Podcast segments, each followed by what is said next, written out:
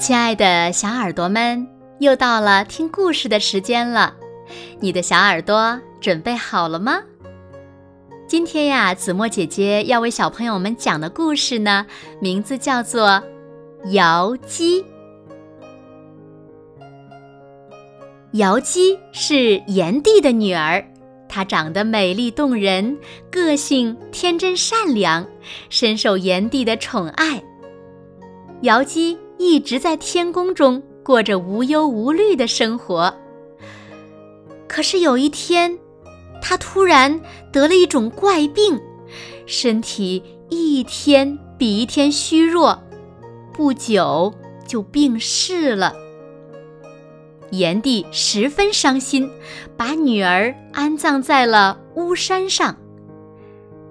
瑶姬虽然死了，但灵魂并没有散去，而是飘飘荡荡来到了孤瑶山上，化作了一株瑶草。瑶草花色嫩黄，叶子成双生长，果实呢有点儿像菟丝子。据说，瑶草的果实有神奇的功效，女子吃了后会变得美丽动人呢。这株瑶草吸收了日月精华，渐渐地修炼出了人形，比原来的瑶姬更加美丽动人。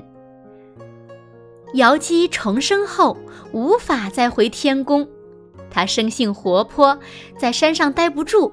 便经常下山游走，帮助百姓排忧解难。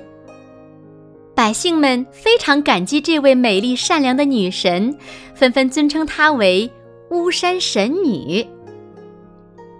瑶姬帮助人的事迹很多，其中帮大禹治水的事迹流传最广了。有一年呀，巴蜀爆发了大洪水，大禹奉命前来治理。他来到巫山脚下，指挥着人们开山泄洪。没想到他的举动惹怒了在山上修炼的妖精，妖精施法变出了龙卷风，卷起滔天巨浪，眼看就要把大禹吞没了。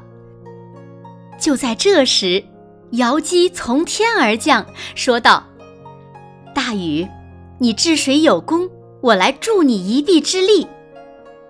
说完，他施法赶走了妖精，平复了巨浪。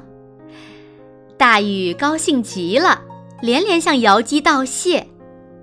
瑶姬微微一笑，又说道：“你想要开山，得有一些能干的帮手。”随后呢，他将驱使诡异的口诀传授给了大禹。并送给大禹一本防风治水的秘籍，还派自己的侍卫帮忙把巫山炸开一条大缝。在瑶姬的帮助下，巴蜀之地的洪水很快就被治理好了。巴蜀的百姓都十分感激瑶姬和大禹。瑶姬做完这些事，便回巫山去了。人们看到。它降落的那座山峰常年云雾缭绕，就好像它在翩翩起舞一般，便把那座山峰称作神女峰。